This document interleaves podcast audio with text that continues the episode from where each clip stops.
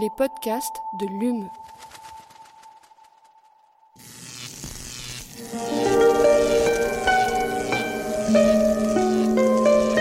Allume la science. La science. C'est une des nombreuses manières d'essayer de comprendre l'homme. Eh bien, imagine que toute forme de vie sur Terre meurt instantanément et que chaque molécule de ton corps explose à la vitesse de la lumière. Une sorte de, de relativisme absolu. Inversion complète de la charge des protons. La Terre va entendre ces mots. Allume la science. Et bienvenue à tous et toutes dans Allume la science, l'émission qui vous branche chaque semaine sur l'actualité des laboratoires de l'Université de Montpellier et de ses partenaires. Pour introduire cette émission, j'ai choisi aujourd'hui de vous parler d'un souvenir d'enfance. La soirée compte. Oubliez le feu de bois et les Il était une fois, je vous parle ici de cette terrible soirée mensuelle où dans un silence de cathédrale, nous observions, mon frère, ma sœur et moi, nos parents assis autour de la table du salon, le front plissé et le nez plongé dans le bilan comptable du mois écoulé. Devant eux, une seule feuille de, une seule feuille de salaire, pardon, celle de mon père, un seul relevé de banque, celui de leur compte commun, une seule pile de factures adressées à leurs deux noms et enfin un seul et même relevé d'impôt, celui de notre foyer fiscal. Pour parler en juriste, chez nous, la communauté de vie correspondait clairement à une communauté d'intérêt. 30 ans plus tard, la soirée compte d'une majorité de couples n'a plus grand-chose à voir avec ce souvenir d'enfance. Sur la table, on trouvera plus souvent deux feuilles de salaire, deux relevés de comptes séparés, cohabitant parfois avec un troisième relevé pour le compte joint servant à régler les dépenses communes, quand celles-ci ne sont pas directement réparties entre les deux conjoints. Une évolution des pratiques correspondant tout à fait à l'évolution sociologique du couple et de la famille, et pourtant, Pourtant, sur la table des couples mariés ou paxés demeure encore, au milieu de cette paperasse de plus en plus individualisée, une seule et même déclaration d'impôt. Une fiscalité commune, génératrice au sein du couple de nombreuses inégalités, dont les femmes sont souvent les victimes. Présente à bas bruit tant que le cœur vibre, elle se révèle avec d'autant plus de fracas quand le couple se brise. Alors pourquoi en France la sacro-sainte égalité fiscale s'arrête-t-elle aux portes du couple et de la famille? C'est la question que nous nous posons aujourd'hui avec notre invitée. Elle est maîtresse de conférences à la faculté de droit et de sciences politiques de Montpellier et ses travaux sur l'égalité fiscale ont donné lieu à de nombreuses publications. Lise Chapin, bonjour. Bonjour. Et merci beaucoup d'être avec nous. Avec elle, rien n'est impossible. Et oui, il fallait la faire à mes côtés comme chaque semaine pour mener cette interview. Aline Perriot. Bonjour. en seconde partie d'émission, nous vous emmenons à la faculté d'odontologie, visiter le laboratoire de conception et fabrication assisté par ordinateur. Et qui fabrique-t-on? Des dents, bien sûr. Allume la science, vous avez le programme, c'est parti. Chargement de l'engin terminé. Nous sommes à 0 moins 60 secondes. 59, 58, 57, 56, 55. Alors, Lise Chatin, nous commençons toujours cette émission par un point de définition. Donc, j'ai parlé en introduction d'inégalité, notamment d'inégalité fiscale. Pouvez-vous, de votre côté, nous définir un peu ce que c'est que l'égalité fiscale? Alors, je distingue l'égalité fiscale théorique et l'égalité fiscale réelle. L'égalité fiscale théorique, nos textes euh, y parviennent. Pourquoi? Parce qu'on a le respect qui est imposé par la Constitution de euh, l'égalité devant l'impôt et l'égalité devant la loi. C'est-à-dire que quand on est un contribuable, on se retrouve dans une catégorie fiscale donnée et la règle fiscale s'applique indifféremment que vous soyez un homme ou une femme. Donc théoriquement, l'égalité est atteinte. L'égalité fiscale réelle, c'est autre chose. C'est appliquer la règle fiscale à un individu en tant que tel, donc à une femme ou à un homme. Et c'est là où les choses se corsent. Et c'est l'intérêt, je pense, de mes travaux de démontrer que l'égalité fiscale réelle, elle, n'est pas atteinte. Alors aujourd'hui, on l'a dit, on va parler plus précisément de fiscalité euh, dans le couple. Euh, donc aux yeux de l'administration, est-ce que vous pouvez nous préciser ce que c'est, alors pas seulement qu'un couple, mais ce que c'est qu'un foyer fiscal? Alors le foyer fiscal est une notion qui est très ancienne, qui euh, remonte même à notre ancien droit. Avant la Révolution, on raisonnait en termes de feu. Et le feu, c'était l'ensemble des personnes qui vivaient dans le même foyer, autour du même foyer. Euh, désormais, depuis la loi euh, sur l'impôt sur le revenu, les deux lois de 1914 et 1917, on a créé donc un impôt sur le revenu qui s'applique à la famille, et la famille étant conçue comme un foyer, famille nucléaire évidemment, euh, monsieur, madame et les enfants. Et est-ce qu'on distingue dans ce cas-là les couples mariés, paxés, des couples vivant en concubinage? Alors, le foyer est différent en fonction des, des impôts que l'on analyse. Pour l'impôt sur le revenu, le foyer, c'est le couple marié, le couple paxé.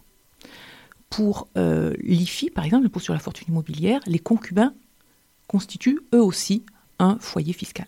Et du coup, plus précisément, est-ce que vous pouvez nous expliquer comment il se calcule cet impôt sur le revenu du foyer techniquement?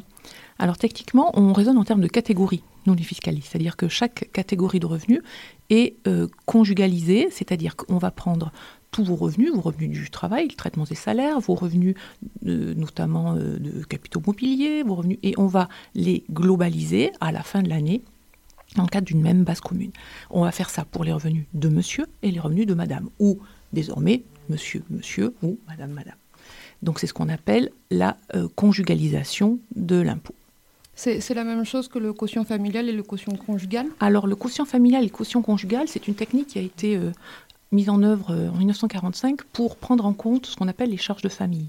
C'est-à-dire qu'effectivement, l'idée, c'est de d'aider, de trouver un système qui permet d'aider les couples qui ont des enfants pour pouvoir les élever. Donc on va euh, créer une euh, méthode qui va permettre de réduire l'impôt pour les couples qui ont des enfants. Cette méthode, c'est le quotient familial, c'est-à-dire qu'on va diviser en fait le la base imposable par le nombre d'enfants, enfin le nombre de membres du foyer.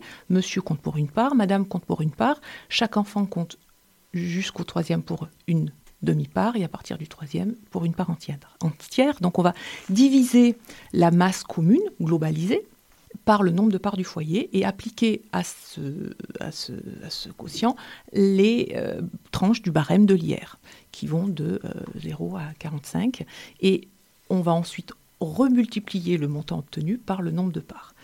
Autre façon de dire les choses, plus vous avez d'enfants dans un foyer, plus vous allez augmenter le nombre de parts du quotient, donc être taxé dans les tranches basses du barème. Et si vous êtes seul, vous allez être taxé plus rapidement dans les tranches les plus hautes et éventuellement la tranche à 45%. Alors vous affirmez, donc on va rentrer, on va rentrer dans le vif de votre, de votre sujet. Donc vous affirmez que cette imposition commune, telle qu'elle est pratiquée en France, elle crée de l'inégalité justement dans le couple. Alors pour, pour quelles raisons Alors en fait, le quotient euh, familial se découpe en deux sous-quotients, donc le quotient familial en tant que tel, où on prend en compte le nombre d'enfants, et le quotient conjugal, qui consiste à considérer que dans un couple, euh, chaque personne représente une part, donc par définition, on va diviser la masse commune des gains du couple par deux parts. Ce qui conduit à, quelque part, créer une prime au couple inégalitaire, parce que, par exemple, monsieur gagne 100, madame gagne 10, on va arriver à un revenu commun de 110, divisé par 2, ça fait 55. Donc on sera dans une tranche d'impôt, j'allais dire, moyenne. Alors que si madame avait été taxée toute seule sur 10, elle aurait été pas ou peu taxable. Monsieur, avec 100, aurait été beaucoup plus taxable. Donc le quotient conjugal, par définition, c'est une machine à favoriser les couples inégalitaires. Parce que, en, au contraire, quand un couple est parfaitement égalitaire et que les deux, gagnent, les deux gagnent 50, ou 55 dans mon exemple, le quotient conjugal n'apporte rien. Alors, si, juste quand même, donc cette inégalité, vous le précisez, elle se fait généralement au détriment des femmes. Ça reste ça, euh, aujourd'hui encore, une, euh, une grande majorité, une grande tendance en tout cas? Oui, alors effectivement, euh, le problème de l'inégalité des, salaires est ici prégnant. Pourquoi? Quand un couple, quand une femme vit en couple, les derniers chiffres montrent toujours qu'on est à peu près sur une différence de 40% de revenus. Donc effectivement, là, cette inégalité, elle est visible. Euh, juste, je, me permets de dire que cette inégalité est aussi euh, criante quand c'est monsieur qui reste à la maison pour élever les enfants et c'est madame qui gagne. Et le système est tout autant inégalitaire. Et juste cette configuration-là où c'est monsieur qui reste à la maison, on sait quel pourcentage de couple aujourd'hui euh, ça concerne ou pas? Non, il faudrait se tourner vers des sociologues et des économistes. Non, je ça reste pas marginal. oui, tout à fait. Et vous dites aussi dans vos travaux que ce mécanisme d'imposition par foyer, il exerce un effet dissuasif sur le travail féminin. De, quelle manière c'est dissuasif? Bien, comme le, travail de l'épouse va être taxé au taux commun du couple, qui est euh, souvent un taux euh, bien plus élevé que celui qu'elle subirait si elle était seule, ben, la femme va se trouver face à un certain choix, c'est que si je recommence à travailler ou si je travaille plus, cette heure supplémentaire va être taxée à un taux bien supérieur à mon taux propre. Et parallèlement, il va falloir que j'augmente les heures de la nounou, que je, paye euh, peut-être une femme de ménage. Et, le gain, j'allais dire le gain effectif à la fin de, de ce supplément de travail pour madame sera tout à fait euh, inexistant. Donc, ben, elle va préférer rester à la maison et ne pas prendre de femme de ménage et pas de nounou ou moins de nounou. J'en profite pour revenir à la question précédente. On a parlé effectivement des inégalités salariales, mais je rebondis sur ce que vous dites justement, les charges de nounou, les charges. Est-ce qu'il y a aussi des inégalités de capital euh, entre, euh, au, au, niveau de l'imposition? Est-ce que ça crée des inégalités de capital entre les hommes oui, et les femmes? alors, C'est toute la, ce qu'ont démontré parfaitement les sociologues et les économistes, c'est que dans un couple où les revenus sont par définition inégalitaire, parce que je recommence, hein, les chiffres sont têtus, hein, on a des différences de, l'ordre de 40% dans, un couple en termes de revenus, eh bien, la solution, enfin le, résultat auquel on arrive, c'est que à la fin du mois, Madame n'a pas d'économie. Pourquoi? Parce que Madame a payé la nounou, Madame a payé la femme de ménage, Madame a payé le supermarché, voire le sport des enfants, et à la fin du mois, elle n'a plus grand-chose en compte. Alors que monsieur, lui, paie ce qu'on appelle les dépenses structurantes. Monsieur va payer, par exemple, l'emprunt pour la maison, monsieur va payer l'emprunt pour la voiture, éventuellement les impôts. Et, et, à la fin du mois, monsieur se retrouve, comme il gagne plus, avec des économies qu'il va pouvoir placer, faire prospérer, ce qui fait qu'au bout d'un an, au bout de dix ans, au bout de vingt ans, madame se retrouve avec le même résultat, zéro capital, et monsieur, lui, aura capitalisé. Et ce qui, ce, ce qui au départ euh, est une différence de revenus, avec le temps qui passe, se transforme en différence de capital, ce qui crée une différence majeure à la fin d'une vie, d'homme ou de femme. Nous n'avons peu ou pas de capital, et monsieur, lui, a capitalisé. Alors justement, est-ce que cette fiscalité en fait qui, qui, qui, a été rendue, on le, on le comprend en vous écoutant, qui est rendue archaïque par l'évolution euh, de, la, de la sociologie des familles. Est-ce que, euh, est que ces évolutions-là, elles, elles, elles, remettent en cause ce qu'on appelait, ce, que ce dont j'ai parlé dans l'introduction, la communauté d'intérêt finalement du couple? Oui, alors effectivement, c'est une question qui est éminemment euh, dangereuse. Il est évident que euh, le couple doit être euh, protégé par l'État, par la loi. Il est évident que nos enfants, le petit être humain, a besoin de, beaucoup d'années pour se développer. Il est évident qu'il faut une solidarité dans le couple, euh, une solidarité pour élever les enfants. Puis, qu'est-ce qu'un couple sans solidarité? Donc, ça, c'est évident qu'il faut préserver autant que faire se peut cette notion du couple et de la famille. Parallèlement à ça, il est important de, tout faire pour que le couple ne soit pas sauvegardé au prix de l'un des deux, et notamment de l'épouse, ce qui est le cas depuis, euh, depuis très longtemps. Alors, cette fiscalité du couple, on l'a dit tout à l'heure, ça concerne les, les, couples mariés ou paxés. Et euh, il y a aujourd'hui beaucoup de couples qui, vivent en, concubinage et qui, eux, font des déclarations séparées. Est-ce qu'au-delà de l'inégalité que ça peut créer au sein des couples, il n'y a pas une forme d'inégalité entre les couples? Bien sûr, bien sûr, il y a une égalité certaine entre les couples, puisque euh, effectivement, les couples euh, en France, ou tout le moins en France, les couples de concubins ne peuvent pas opter pour un impôt conjugalisé, ce qui serait un avantage quand le couple de concubins a des revenus très très différents. Et vous avez vous pointez tout à fait un fait qui est juste. Il y a une inégalité, j'allais dire congénitale dans notre impôt liée à la taxation différente des couples mariés et paxés et des couples concubins il est possible aujourd'hui pour un, pour un conjoint euh, qui a des revenus plus faibles de choisir l'individualisation de son taux d'imposition. Euh, quels sont les freins? Pourquoi est-ce que est-ce que c'est pas plus développé que ça finalement en France? Donc alors avant qu'on évoque les freins, comment, comment on fait pratiquement pour les femmes qui nous écoutent? Il suffit d'aller sur impôt.gouv.fr et vous rentrez avec votre numéro fiscal et vous cochez pour le taux individualisé.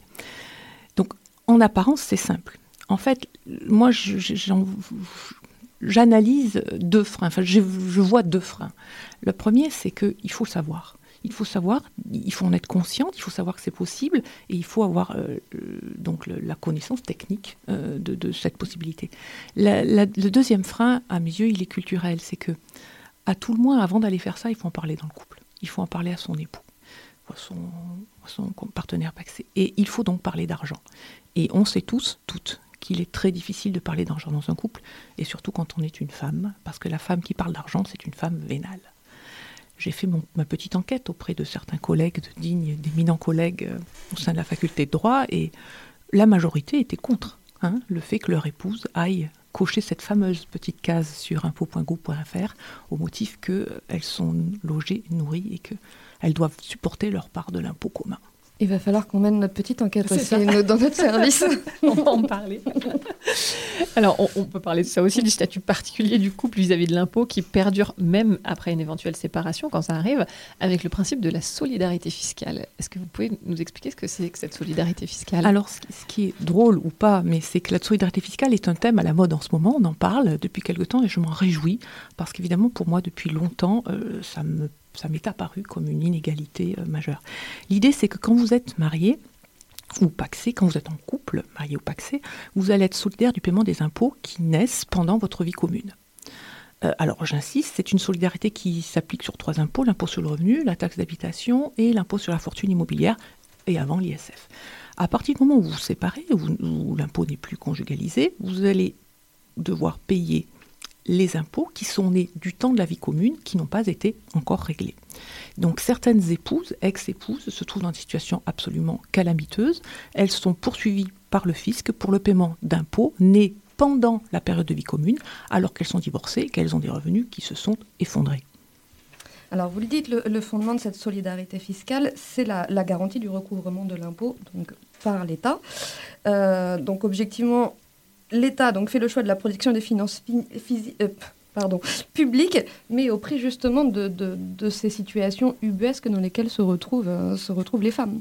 Tout à fait. Mais de toute façon, le droit, c'est un combat perpétuel entre des intérêts divergents. Et là, clairement, les intérêts, quels sont-ils? D'un côté, l'ex-époux ou l'ex-épouse poursuivi pour une dette commune et l'État, donc les finances publiques. Et c'est tout ce que je soutiens, c'est que dans un État moderne, en 2022, il paraît particulièrement inique que ce soit les finances publiques qui l'emportent face à la situation obérée d'une épouse qui se trouve dans une situation donc difficile, avec des revenus moindres et des enfants à élever.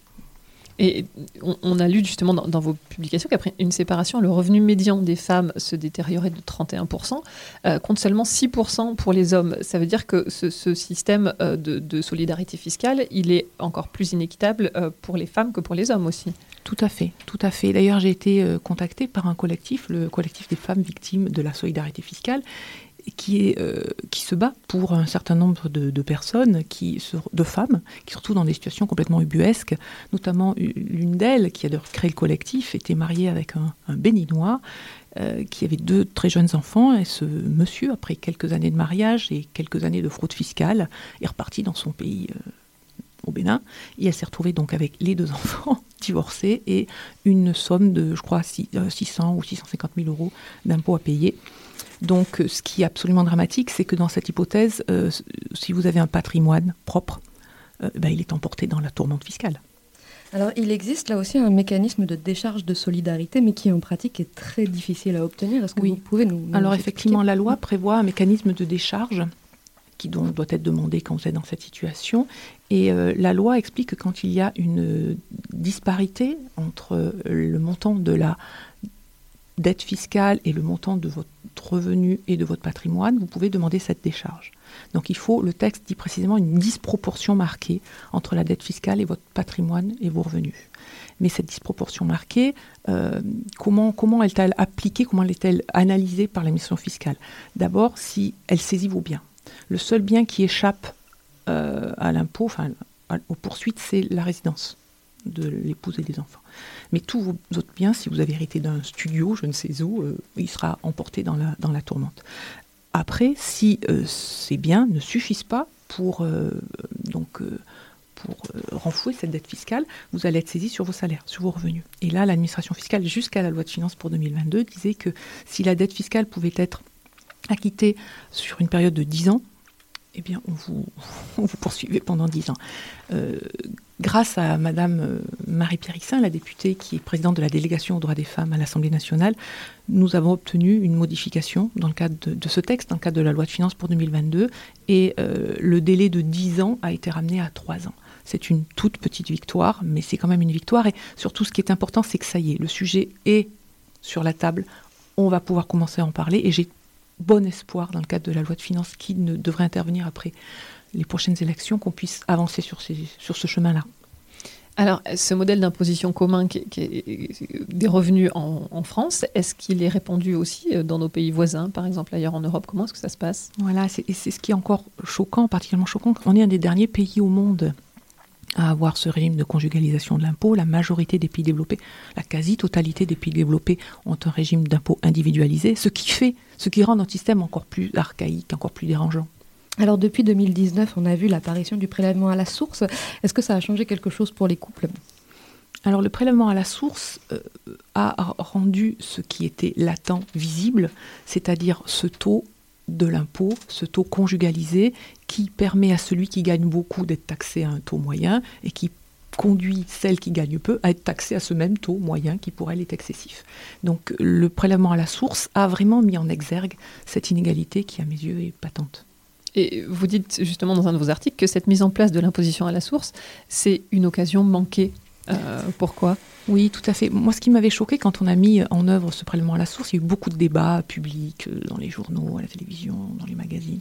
Et, les arguments qui étaient avancés contre le prélèvement à la source étaient, par exemple, le, la, problématique du secret vis-à-vis de l'employeur, euh, notamment. Euh, mais, mais et puis il y avait une problématique technique aussi. Est-ce que Bercy allait arriver à mettre ça en œuvre? Et à aucun moment, personne n'a cité cette problématique du taux du taux et du taux conjugalisé. Et ça m'a vraiment sauté aux yeux. Mais, le problème, il est là. C'est que madame, monsieur qui gagne 10 000, il va être prélevé par exemple à 30% euh, sur son, Et madame qui gagne 1000, elle va être prélevée à 30%, donc à 300 euros. Elle aura 700 euros en net. Ce qui change tout. Et personne, mais ça n'a ému personne. D'où euh, mes premiers articles et mon premier étonnement. Alors, selon vous, quelles pourraient être les solutions pour une fiscalité plus juste? Alors, moi, je vois deux solutions, une à court terme et une à plus long terme. Celle à court terme, c'est prendre des mesures. Il y aurait des mesures très efficaces, très rapides à prendre, qu'on pourrait prendre dans le cadre d'une future loi de finances. Premièrement, effectivement, la décharge de solidarité. On l'a évoqué, il faudrait qu'elle soit automatique, à tout le moins. Même mieux, qu'il n'y ait pas de solidarité fiscale du tout dans les couples. Deuxièmement, il y a un autre point, moi, qui vraiment, que je trouve vraiment unique, c'est la taxation des pensions alimentaires. Dans le cas d'un divorce, on sait que dans 8 cas sur 10, la pension alimentaire est versée par monsieur à madame. Et pourquoi Pour l'entretien des enfants? Et on considère fiscalement que c'est un enrichissement de madame. Et elle est taxée dessus. troisième point, c'est la taxation de la prestation compensatoire. La prestation compensatoire, à ce jour, vous savez, qui est versée dans le cas d'un divorce pour compenser les inégalités euh, suite à la séparation. Euh, elle n'est pas taxée euh, si elle est versée dans un an, mais si elle est versée dans une période supérieure à un an, donc de un an à huit ans elle est taxée entre les mains de madame et déductible pour monsieur. C'est-à-dire que pour elle, c'est la double peine. Un, elle ne perçoit pas l'argent tout de suite. Et deux, quand elle le perçoit, elle est taxée dessus. Voilà. Le quatrième euh, point qui pourrait être voté assez rapidement, c'est euh, le taux du prélèvement, qui pourrait être le taux de droit, le taux individualisé, et sur option, un taux euh, conjugalisé. Alors ça, c'est à court terme. À plus long terme, évidemment, basculer sur un régime d'individuation de l'impôt. Chacun paie l'impôt qu'il doit comme on le retrouve dans la majorité des pays de l'OCDE. Exactement. Alors, justement, vous avez dit dans un article récent que l'impôt n'est pas qu'une question technique et qu'il revêt une dimension éminemment politique. Et euh, qu'est-ce que ça révèle, ces choix-là, justement, de, notre société? Pourquoi est-ce que c'est si difficile de, renoncer à ce que vous qualifiez, vous, d'idéologie du, coefficient, du quotient familial? Oui, effectivement, cette construction, on la comprend parfaitement. Au début du siècle dernier, la famille était ce qu'elle était. Euh, monsieur gagnait la vie du foyer et madame élevait les enfants, vous gagnez peu. Ça a évidemment changé. La sociologie des couples n'a plus rien à voir. Et euh, un impôt moderne doit prendre en compte ces évolutions sociologiques, c'est évident. Euh, je n'accuse pas, attention, le législateur de façon délibérée de créer ces inégalités, mais il y a un impensé. L'impensé fiscal, il est là, et ben, il faut remettre les choses à plat et changer les choses.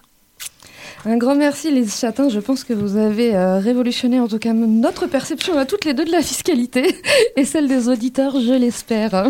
Merci à vous. Et on passe maintenant à notre séquence reportage.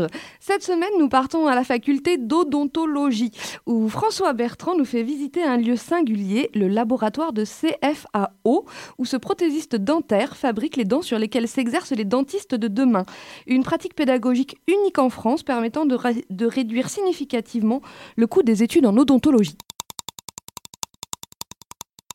Alors nous sommes dans le laboratoire de CFAO 3D qui nous permet de produire tous les modèles pédagogiques pour nos étudiants précliniques de deuxième et troisième année. Alors CFAO, ça veut dire Conception fabriquée par ordinateur. Vous fabriquez des dents, c'est bien ça?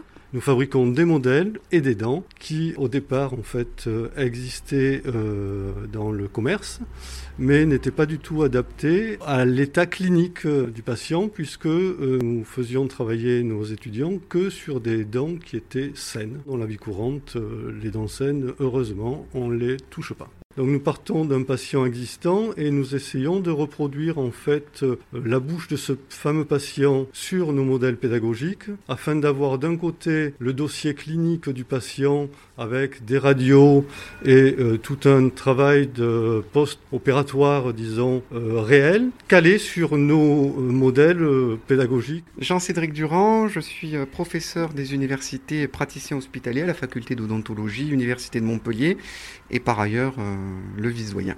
L'idée, on l'avait depuis plusieurs années, et quand on a essayé de concevoir virtuellement ces modèles, on s'est même tourné vers ceux qui dessinaient les, les capsules pour certaines machines à, à café donc, que je ne nommerai pas. En fait, ça marche pas. Il y a tout un jeu dans, cette, dans, cette, dans cet engrainement que seul un chirurgien dentiste, qui est le docteur Jacques Rénal, a été capable de résoudre. Donc c'est un partenariat, c'est l'expertise montpelliéraine. C'est un partenariat qu'on a euh, avec ses confrères avec qui on évolue et on avance depuis plus de dix ans sur ce domaine du numérique. On s'est lancé il y a deux ans sur cette conception. La conception a duré en définitive euh, un an, un an euh, qui était un an un petit peu particulier puisqu'on était en plein confinement. On a réalisé en premier lieu des modèles qui étaient des modèles, je dirais, dentés mais pas modulables. On va le décrire ce modèle. Donc c'est une, une dentition supérieure, c'est ça? Oui, on voit. C'est une dentition supérieure, tout à fait, avec donc euh, nos 14 dents, mais euh, qui sont euh, en définitive fixes sur le modèle. Nous cherchions à réaliser un modèle où les dents soient mobiles pour pouvoir en fait faire travailler les étudiants sur des dents unitaires et pouvoir ensuite les corriger et les C'est en quelle matière là ce que vous me montrez? Alors ça c'est de la résine qui est du SLA. Ça donne un joli objet. Il y a beaucoup de beaucoup d'universités en France qui ont un- une station comme ça de CFAO. Non, à notre connaissance, nous sommes les premiers. Qu'est-ce qui vous a donné l'idée de monter hein? La, péd- la pédagogie, ça fait 15 ans que l'on baigne dans le numérique avec un petit noyau. On a pu étendre, avancer grâce à des partenariats, entre autres avec l'école des mines d'Alès. Et en fait, c'est, on, se, on se sert de la recherche scientifique pour produire des savoirs. Et nous, on a la chance d'avoir la clinique pour valider. Alors parfois ça marche, parfois ça ne marche pas, on est déçu, mais on retravaille. Et là, on a réussi cliniquement à, à- à faire un grand bond grâce à ces outils numériques. Et maintenant, il fallait qu'on puisse les transposer au niveau de la pédagogie. Et seuls les outils numériques à l'heure actuelle sont eux qui nous ont permis justement de concevoir des séquences qui soient proches de la réalité terrain en fait. Et après, à titre personnel pour François Bertrand, qui est quand même ton cœur de métier, puisqu'à la base tu es prothésiste dentaire, un métier qui a, qui a pris le virage du numérique peut-être avant nous. Tout à fait. Les laboratoires de prothèses sont équipés depuis euh, une dizaine d'années de, euh, de matériel numérique. Euh, je pense qu'à l'avenir, euh, ben, 100% des laboratoires euh, travailleront en numérique. Vous m'avez dit que vous partiez avec des modèles. On part surtout déjà d'un logiciel qui nous permet en fait de pouvoir créer des plateaux sur lesquels on arrive à rentrer à peu près une centaine de dents. D'accord, donc là on est effectivement devant votre ordinateur, on dirait un échiquier avec plein de dents. Alors là, nous avons donc des molaires, des canines et quelques prémolaires que l'on a choisis, que l'on a mis sur notre plateau. Et ensuite, on envoie ce programme sur notre machine à impression 3D, donc, qui donc travaille en fait avec de la résine photopolymérisable. On a un laser qui va travailler pendant 4 ou 5 heures pour arriver à créer un plateau de dents résine comme celui-ci. Et après, donc vous le passez dans cette autre machine. Rappelez-moi comment elle s'appelle. Alors, celle-ci, c'est donc un four à photopolymériser. C'est euh, c'est l'étape finale, mais entre la production du plateau et cette machine, on a une étape de nettoyage à faire des dents car elles sortent en fait euh, assez euh, gluantes, je dirais, de leur résine, comme ça. D'accord, ouais, donc- c'est très lisse en tout cas. hein, Tout à fait, la finition Ah est, oui. euh, est vraiment parfaite. On est euh, au centième de micron.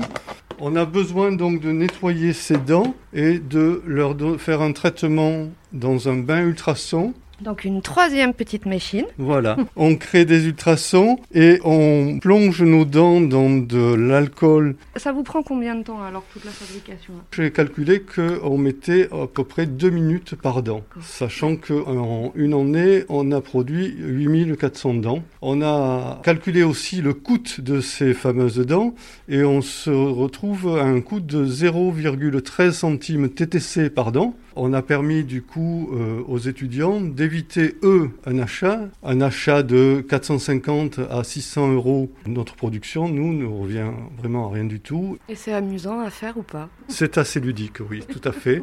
Et puis euh, c'est vrai que ça permet d'avoir un dialogue avec nos jeunes étudiants qui eux maîtrisent souvent ce domaine-là. Et donc euh, bah, ça nous rajeunit un peu, c'est pas mal. Coût des machines. François, tu me, tu me corriges si je me trompe, c'est 3 à 4 000 euros. Oui. On a pu en faire l'acquisition en partie euh, sur le budget pédagogique et en partie grâce euh, à la formation continue que l'on que l'on propose au sein de la faculté, euh, dont sur le, le- le diplôme universitaire justement de conception et fabrication assistée par ordinateur. Là, vous avez un drôle d'objet dans vos mains quand même. Vous pouvez me le décrire hein Alors voilà, là on se retrouve en fait euh, en situation de travaux pratiques pour nos étudiants. On a placé nos deux modèles dans un complexe articulaire sur lequel nous avons inséré des joues. Et on se retrouve du coup avec effectivement un patient qui ouvre et qui ferme la bouche. Et euh, c'est absolument euh, la réplique de euh, une bouche euh, d'un patient. Et si on était en salle de TP, vous auriez le haut de la tête et donc même les yeux, et du coup vous auriez un visage complet. C'est très étrange comme endroit. Allume la science, c'est fini pour aujourd'hui. Un grand merci à Anna Demelandre et Adeline Flock pour la réalisation de cette émission. On se retrouve la semaine prochaine. D'ici là, restez branchés.